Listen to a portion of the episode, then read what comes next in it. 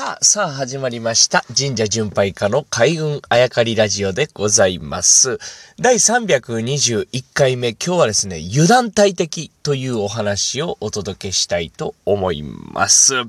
まあ、場面はですね、急に滋賀県に飛ぶわけですが、えー、神社仏閣、まあ、こと神社においてはですね、やっぱり奈良県を中心に、えー、広がっているなというイメージを受けるので、奈良県に行くと、まあ、古い神社に出会うわけですね。で、イメージとしては、まあ、奈良とか、あとは、まあ、和歌山の方ですか。で、あとはもう大阪、兵庫ですね。で、京都なんて言うとお寺さんが多いようなイメージありますけど、滋賀県ってね、まあ僕らまあ冗談半分でいつも琵琶湖しかないみたいなね、あとはテレビで、ラジオでもそんな話題を聞きますが、実は神社、まああとはお寺ですね。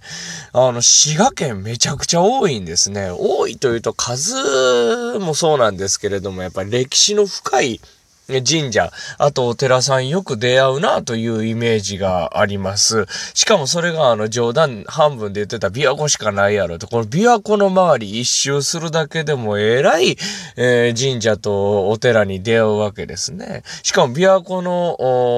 中に浮かんでいるですね、えー、島。ここにもやっぱり日本三大弁財天とね、言われるようなね、神社仏閣があったりとかですね。そこにも、まあ、佐々木言った船で渡らせていただきまして、参拝させていただきましたが、そういった具合に、この滋賀県、神社あ、お寺、やっぱ多いんですね。その中でと言いますと、やっぱり比叡山でしょうね。この比叡山延暦寺と言われるね、まあ、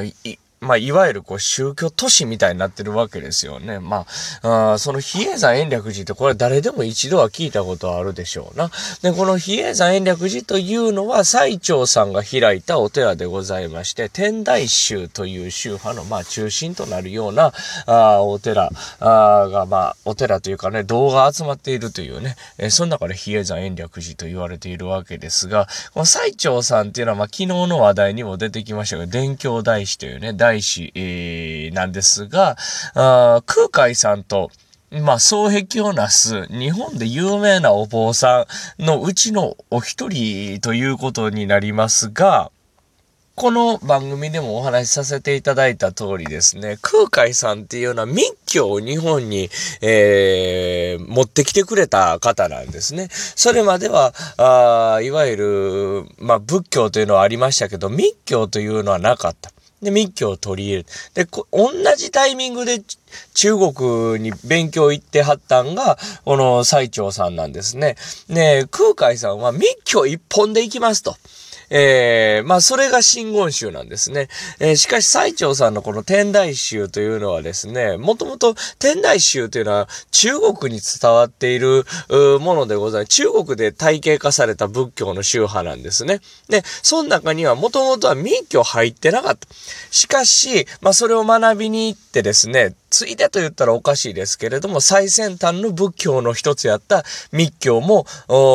最澄さんは勉強して持って帰ってきてくれた。なので、日本の天台宗、最澄さんが開いた天台宗はですね、いろんなこう、戒律や禅とかね、ありながら、そこに密教も入っている。空海さんは片や密教一本で行きます。しかし最澄さんは密教も含めた仏教を体系化していきますという感じでございまして。で、えー、まあだから総合的なものなんですね。この天台宗があるですね、えー、比叡山延暦寺。ここもまあ、あのー、何が言いたいかというと、実は神社、神道と深い関わりを持っているところなんですね。空海さんところの真言宗は稲荷の話で出てきました。さあ、比叡山延暦寺は神道の何と合体していくのかと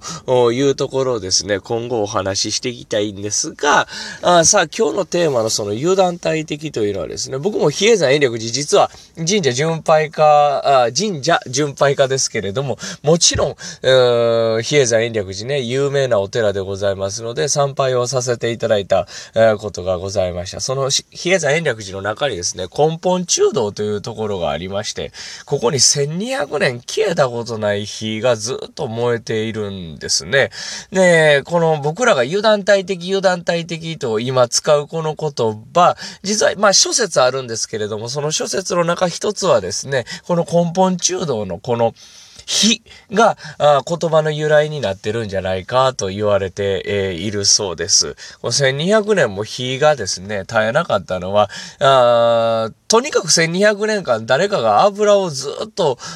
継ぎ足し継ぎ足ししてきたからやと。で、これはもう油を継ぐというのはですね、1回、1日、えー、あとはまあ2日3日とかね、続けて、これもう単純な作業やと。回においては単純な作業やけれども、